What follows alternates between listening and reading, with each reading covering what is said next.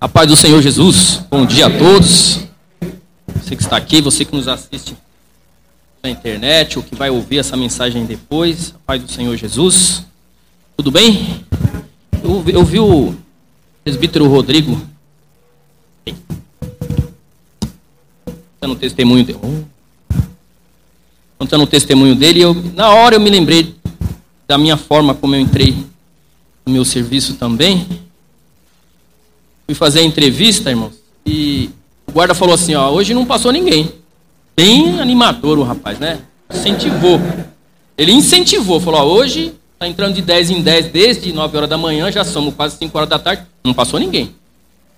É a última turma. Falei, então tá, já, já entendi que hoje não é o dia, né? E nós entramos para fazer entrevista, dinâmica, essas coisas. Bom, nós fizemos tudo errado. Tudo. Tudo que pedia. Falava assim, era A, B C. A gente fazia M, R, S.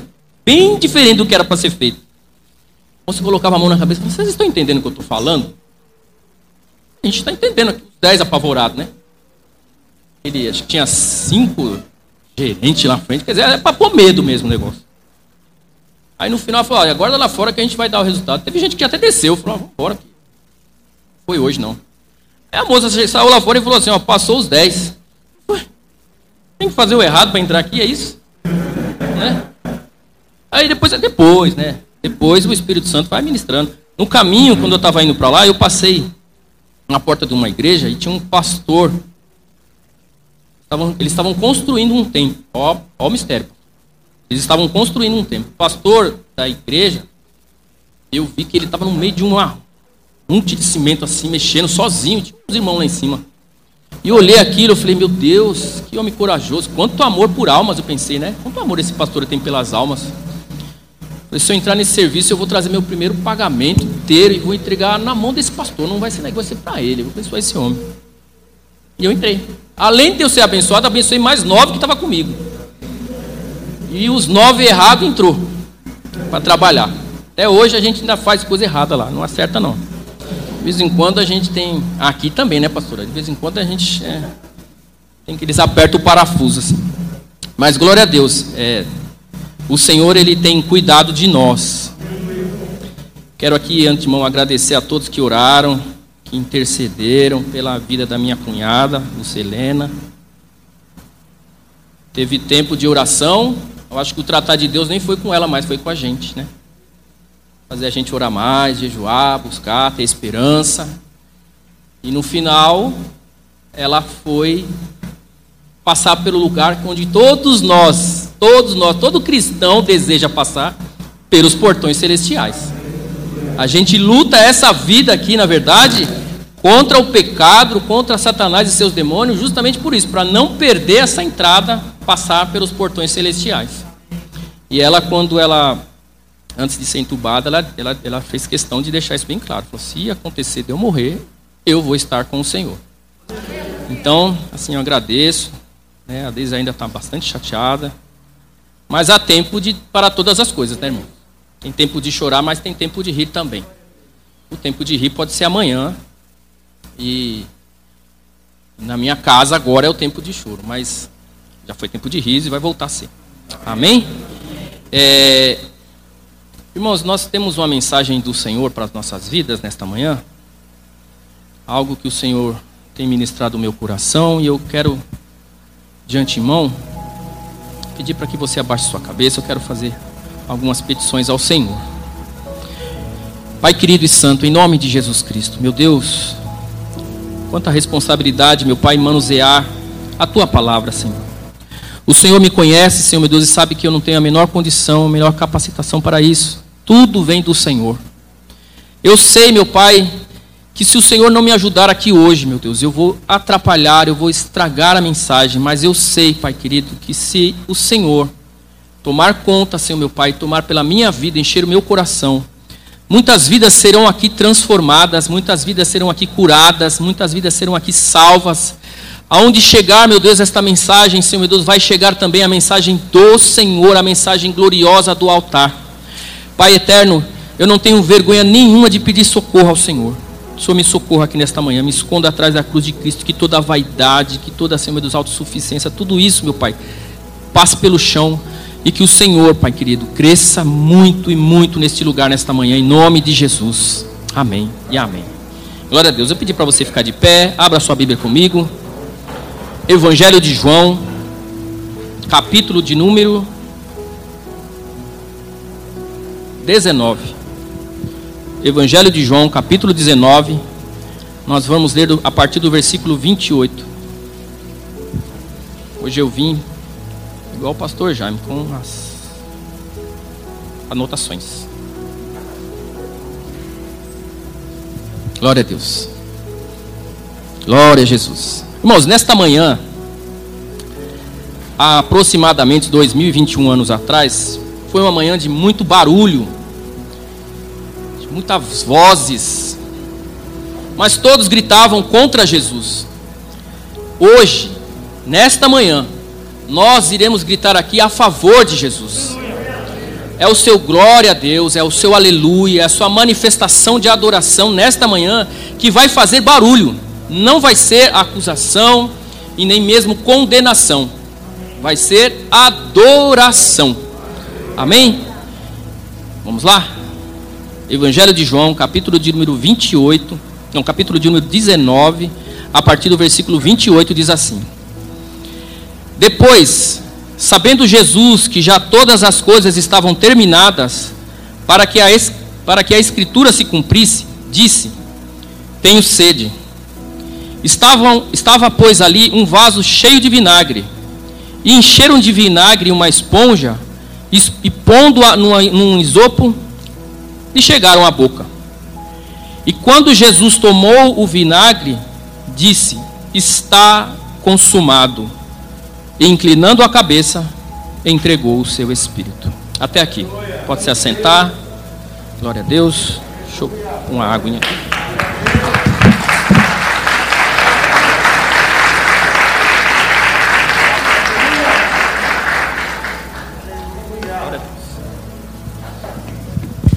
Glória a Deus, irmãos. Irmãos, a palavra do Senhor, no livro de Atos, ela nos mostra o apóstolo Paulo ministrando em uma casa. Nesse dia, os irmãos, eles puderam, puderam conhecer o poder do Espírito Santo dentro de um culto. O apóstolo Paulo pregou nesse dia por aproximadamente seis horas, coisa rápida, foi só uma saudação seis horas. E a casa tomada pela aquele, aquela fumaça criada pelas lamparinas, um dos meninos que estavam no culto, a Bíblia vai falar que ele estava sentado próximo a uma janela, caiu, morreu, e o apóstolo Paulo parou a mensagem, foi até ele, orou por ele, e a Bíblia, fala, a Bíblia nos mostra que esse menino voltou à vida poder de Deus. Uma mensagem de seis horas. Quando eu ouvi estas quando eu ouvi esta pregação, eu eu pensei comigo, o que faz uma pessoa pregar durante seis horas? Aonde ela vai achar tanto argumentos? Eu tenho aqui, eu vou pregar 20 minutos, irmãos. Eu, eu já acho que é um, um dia inteiro. Ele se inspirava em Jesus Cristo. Paulo se inspirava em Jesus Cristo. Ele chega até a dizer: sejam imitadores de Cristo como eu sou. No Gólgota, irmãos, no Calvário, o lugar onde Jesus Cristo foi crucificado, há uma mensagem, há uma pregação do Senhor ali. O evangelista Marcos, ele é o único dos evangelistas que consegue interpretar e anotar a quantidade de tempo que Jesus ficou na cruz, lá no Calvário, antes de morrer. Foram seis horas, irmãos.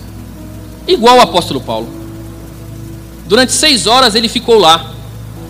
E Jesus Cristo, em seis horas, em seis horas ministrou por gerações e gerações das que vieram, das que hão de vir, uma mensagem de seis horas com apenas sete palavras, sete frases, aliás. Se a gente pegar e fizer a conta, dá aproximadamente aí 45 minutos de intervalo entre uma palavra que ele dava e outra.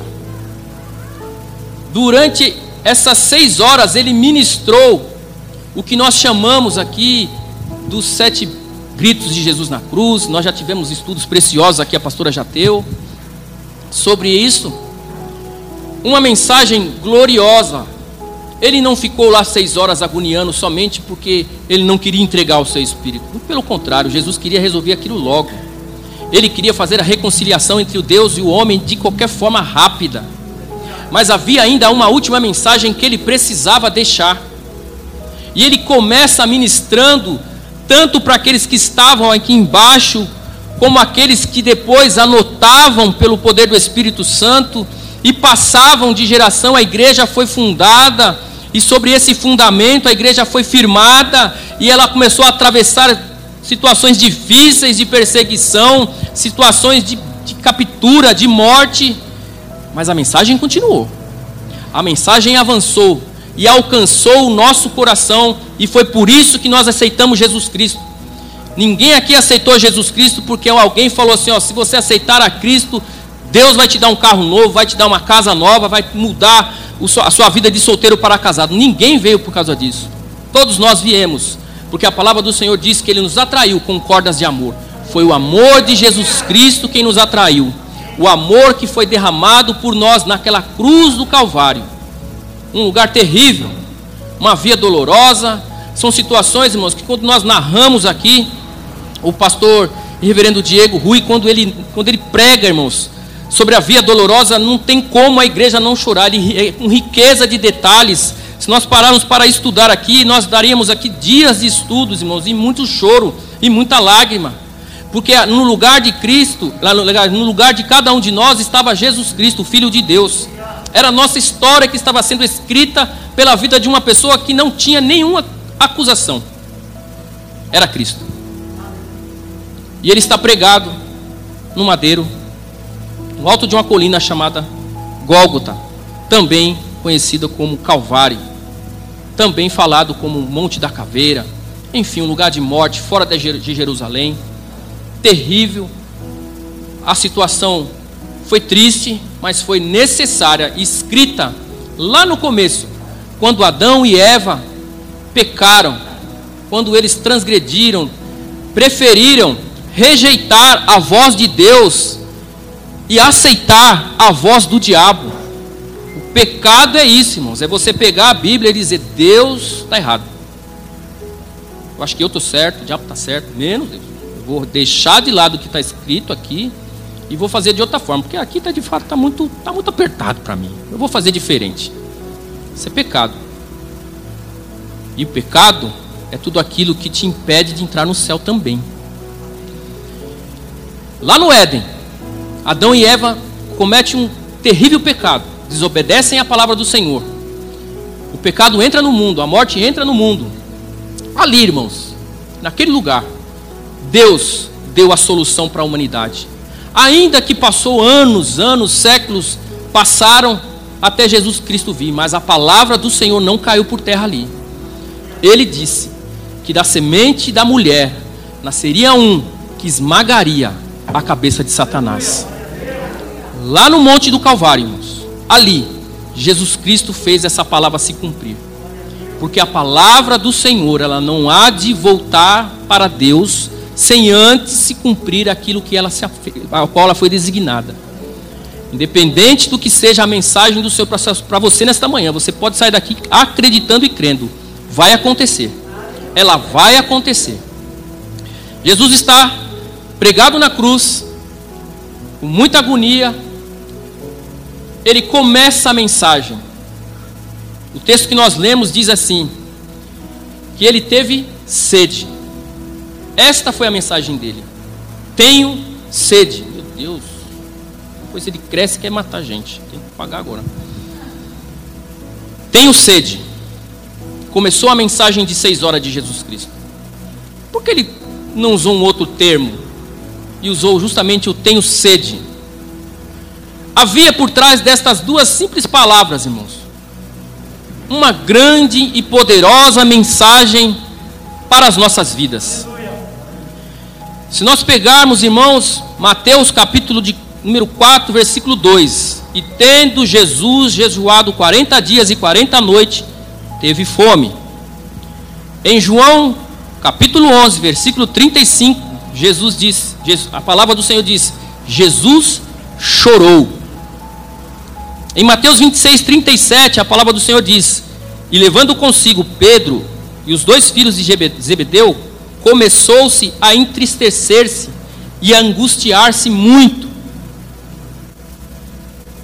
Em João capítulo 4, versículo 6, diz assim: Estava ali a fonte de Jacó, Jesus, pois, cansado do caminho, assentou-se assim junto da fonte.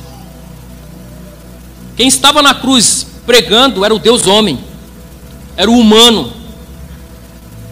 De lá de cima ele dizia para cada um de nós: Eu sei o que você está passando, eu sei o que você vai passar, eu sei o que é ter sede e não ter água para beber, eu sei o que é ter fome e não ter o que comer. Eu sei o que é angustiar-se e não encontrar saída. Eu sei o que é entristecer-se e não encontrar ninguém para que junto comigo se ajoelhe e ore. A palavra do Senhor diz que Ele também sabe, irmãos, o que é estar cansado. Talvez você entrou por estas portas cansado da vida, cansado de tudo, mas há uma mensagem para você o Deus homem lá na cruz do Calvário diz: Vinde a mim todos os cansados e sobrecarregados, e eu vos darei alívio, eu vos darei descanso. Há um descanso no Calvário para mim e para você. Há um tempo de, de grande regozijo lá no Calvário, na mensagem para mim e para você. Ele dizendo eu tenho sede, ele está dizendo eu conheço você. Você pode até achar que Deus, de alguma forma, não ouve a sua oração, Ele ouve. Que Deus não opera pela tua vida, Ele opera. De que Deus não tem portas abertas para você, Ele tem. Você pode achar que Ele não tem cura para você ou para tua família, Ele tem cura. Você pode achar que não tem salvação para você, tem. E você é um salvo, uma salva do Senhor. E você que me assiste por esse canal, saiba que tem salvação para você no Calvário ainda a mensagem está clamando. Se você tem sede, se você clama por algo, Deus conhece justamente o que você passa, o que você sente, o que você precisa. Ele conhece as nossas necessidades e Ele nos dá aquilo que nós precisamos. É o que nós precisamos. Ele não vai dar aquilo que nós queremos, Ele vai dar o que nós precisamos. Talvez hoje é necessário, é preciso passar pelo tempo de choro, mas amanhã vai ser tempo de riso. Talvez hoje é necessário passar pela escassez, necessário, precisa, mas amanhã haverá um tempo de ricas abundâncias da parte de Deus. Talvez hoje é necessário passar por algum tipo de enfermidade, mas amanhã vai ser tempo de cura, tempo de milagre, tempo de testemunho do poder do Espírito Santo. Outras vidas são alcançadas através da nossa vida por aquilo que nós passamos. E se nós passamos é porque Deus passa por conosco. Louvado seja o nome do Senhor Jesus. Ele passa conosco. Eu vou dizer para você aqui com muita tranquilidade. Você só chegou até aqui porque Deus está com você não há motivo nenhum para reclamação, para murmuração, para dizer qualquer tipo de coisa insatisfatória, porque até aqui o Senhor nos ajudou. Ele esteve conosco, Ele está conosco, e Ele vai estar conosco, ainda que as coisas estejam terríveis. Saiba, era para estar tá pior, era para estar tá muito pior. Satanás não brinca de ser diabo. Ele é o ladrão. Ele é o assassino. Ele faz para destruir mesmo. E ele não tá para brincadeira. Se ele acertar qualquer um de nós, qualquer um de nós, ele destrói, ele rouba, ele mata, ele acaba com a história da pessoa. Mas até aqui nos ajudou o Senhor. lá na cruz, ministrando no Calvário, ele disse isso. Eu tenho sede, porque as minhas necessidades são iguais de vocês. E no dia que as suas necessidades forem apresentadas diante de mim, eu sei como eu vou falar com meu Pai. Ele intercede por nós, irmãos. A Bíblia fala que o Espírito intercede por nós com o Espírito inexprimíveis, gemendo, porque Ele sabe o que de fato tem no nosso coração. Aqui, todo mundo está dando risada, está dando abracinho, mas quando coloca a cabeça no travesseiro para dormir, ali, você sabe quem você é. E Deus conhece. Porque o Espírito Santo leva as suas necessidades, ele devolve as suas prioridades. Amanhã vai ser um tempo, um dia diferente de hoje. Você pode acreditar que amanhã será um dia diferente de hoje. Ainda que hoje esteja tudo bem e amanhã não esteja, saiba, foi necessário para a sua vida. A intenção do Senhor é salvar. A intenção do Senhor é curar. A intenção do Senhor é libertar. A intenção do Senhor é levar você para junto dele. A Bíblia fala, Evangelho de João, de, capítulo de número 14: Para onde eu estiver, estejais vós também. Há um desejo de Deus, aonde estiver, aonde eu estiver, estejais vós também. Então ele não está querendo levar a gente para dar uma volta no parque, não. Está perto dele. Fica aqui, ó.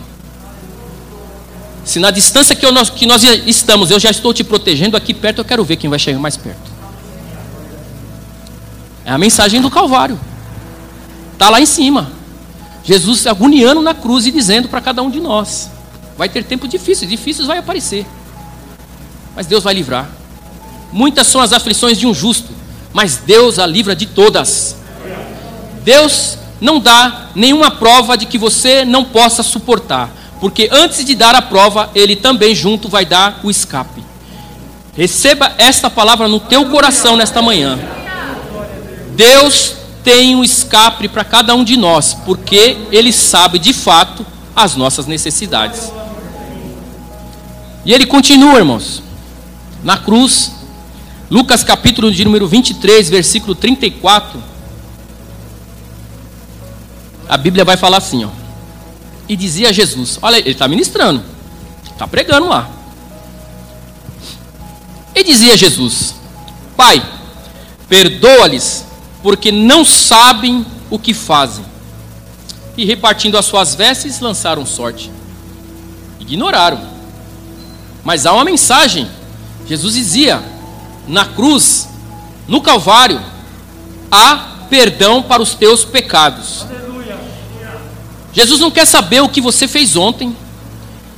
Ele ignora as situações de pecado que você cometeu no passado, justamente porque no Calvário há perdão de pecados. Se você tem no seu coração qualquer tipo de acusação, porque o homem, pastor Jaime, o homem, ele tem, parece que essa característica de acusação.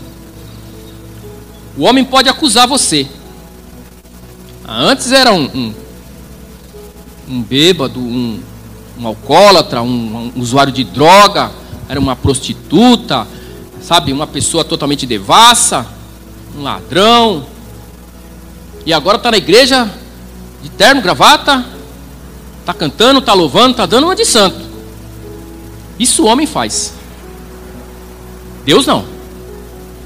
Deus olha para mim e para você e fala assim: ó, um santo, uma santa, um servo, uma serva, um liberto, outra liberta, um salvo, outra salva, um filho, outra filha os meus amados estão aqui. Dos seus pecados não me lembrarei mais. A Bíblia vai falar em Isaías capítulo de número 43, versículo de número 25. Sou eu, eu mesmo, aquele que apaga as suas transgressões por amor de mim e que não se lembra mais dos seus pecados. Ele não manda anjo, ele não manda mensageiro. A Bíblia fala que ele ele mesmo é que apaga as nossas transgressões. Se ele apagou o pecado da tua vida, Satanás seja repreendido aqui hoje por toda e qualquer acusação sobre você. Não existe mais. A Bíblia vai nos falar que estando nós em condições de pecado, há um advogado diante de Deus, Jesus Cristo, nosso Senhor, que nos perdoa de toda e qualquer acusação que estiver sobre as nossas vidas. Miqueias capítulo 7, versículo 18 e 19. Quem é comparável para ti, ó Deus, que perdoa o pecado e esquece as transgressões dos remanescentes da sua herança? Tu que não, permanece, tu que não permaneces irado para sempre, mas tem prazer em mostrar amor. De novo terá compaixões de nós, pisará as nossas maldades e atirará todos os nossos pecados nas profundezas do mar. O profeta está, de certa forma, questionando o Senhor. Quem é como o Senhor, que perdoa os pecados e esquece dele para sempre? É para sempre. O Senhor não se lembra disso o Senhor não vai se lembrar. É para sempre e sempre. Independente de que foi que fez. Saiba que é para sempre. Foi jogado nas profundezas. Se nós pegarmos, a professora Elis está aqui, ela já deu até esta aula. Nós pegarmos a palavra perdão, irmãos, no hebraico, o original do, do, no hebraico, ela dá duas ramificações. Duas. Uma é restaurar e a outra é redimir. Eu vou explicar. Quando eu cometo um, um, uma desavença, vamos supor com o pastor Jaime, alguma coisa aconteceu, eu vou lá e peço perdão para ele. Senhor, pastor, me perdoa. E há uma restauração na nossa amizade, na nossa aliança. O filho que, de alguma, por algum motivo, teve um desencontro com o pai, com a mãe, ele sai, como o filho pródigo saiu. E quando ele volta, há uma restauração. A aliança se renova. A amizade torna-se de novo. Tudo volta ao normal, por conta do perdão. Agora, quando Jesus, agora estamos falando de Deus, a trindade bendita do Senhor. Quando a palavra vem lá do Calvário dizendo perdoa-os, ele está falando do redimir, da redenção, da absolvição. Quando um homem de muitas posses ele vai ao encontro de outra pessoa, de outro homem que tem muitos escravos, e ele vai lá e fala assim: ó, Eu vou comprar um escravo. E fala o valor dele. Independente do que valor seja, ele vai lá e ele compra ele. Mas ele não compra ele para colocar nas suas terras para continuar como escravo, para trabalhar para ele. Ele pega aquele homem que ele está comprando, ele está redimindo ele para a liberdade. Quando Jesus fala na, lá na cruz, perdoa-os, Pai, ele está falando, Pai, liberta-os. Liberta-os porque eles não sabem o que estão fazendo. Eles acham que estão fazendo as formas corretas, mas estão escravizados por Satanás. Liberta-os. No Calvário há uma mensagem de libertação para mim e para a tua vida. Jesus, pelo sangue derramado, ele nos comprou, não para continuarmos sendo escravo do mundo, mas para sermos libertos das coisas de Satanás e termos em Cristo Jesus liberdade. Hoje eu tenho liberdade em dizer para aquele que me oferece drogas, eu tenho liberdade de dizer para ele: eu não quero. No mundo eu não tinha essa liberdade. Quando essa oferta vinha, eu tinha que aceitar. Quando a bebida vinha, eu tinha que. Ah, não vai beber? Peraí. Parava na padaria de manhã, vai, vai comer, vai, peraí, vai, para perder tempo comer? Não, dá mais uma aí. E você não tinha para onde escapar. Em Cristo, nós temos esta liberdade de falar: eu não quero isso. Eu não quero essa companhia. Eu não quero esse tipo de vida. Não, não, não, não quero. Sabe por que isso? Porque o perdão de Jesus Cristo nos alcançou. Ele nos redimiu e nos tirou da condição pecaminosa que estávamos. Não aceite é, sugestões de Satanás na sua vida, dizendo que isso, aquilo ali, não, isso aqui pode deixar, deixa esse pecadinho debaixo do seu braço, aí é pouquinha coisa, deixa aí, ninguém vai ver. Né? Foi para a liberdade que Cristo te libertou. Aquilo que é no passado ficou para trás. 1 Pedro capítulo 1, versículo 18 e 19. Pois você sabe que não foi por meio de coisas perecíveis como prata e ouro que vocês foram redimidos da sua maneira vazia de viver que, lhe foi, e, que foi, e que lhes foi transmitida por teus antepassados, mas pelo precioso sangue de Jesus, como de um cordeiro sem mancha e sem defeito, ainda que os seus pecados sejam grandes e pecados peludos e terríveis, o amor e o perdão de Deus para a sua vida é infinitamente maior e alcança você que está aqui, você que me assiste, você que me ouve. Talvez você está dentro de um presídio, fez tantas coisas erradas na sua vida, saiba disso. O perdão de Jesus Cristo te alcança onde você estiver hoje. Você que está no leito de enfermidade hoje, sabe, o perdão do Senhor te alcança nesta manhã. Há perdão na mensagem do Calvário e ela está disponível para nós hoje. Nós temos aqui a obrigação, irmão, de levantar as nossas mãos e agradecer ao Senhor, porque Ele nos perdoou da nossa vil maneira de viver, nos transportando para a maravilhosa graça do Senhor. É tempo da graça. Se não fosse o perdão do Senhor, nós jamais entenderíamos os dias de hoje. Jamais entenderíamos por que, que tem que morrer tanta gente perto da gente ainda. Por quê? Mas se nós entendemos, irmãos, é porque a graça do Senhor nos alcançou. E ela nos alcançou por causa do perdão dele. Única e exclusivamente. Ele falou sete coisas, eu vou falar só mais um e vou parar. Mateus capítulo 27. Não, capítulo 27, versículo 46. Diz assim: por volta das três horas da tarde, Jesus bradou em alta voz: Eloi, Eloi, lama sabachthani, que significa: Meu Deus, meu Deus, por que me abandonaste? Ele recitou, ele orou um salmo de Davi. Ele se sentiu abandonado. De certa forma, o homem estava lá pagando um preço que não era dele.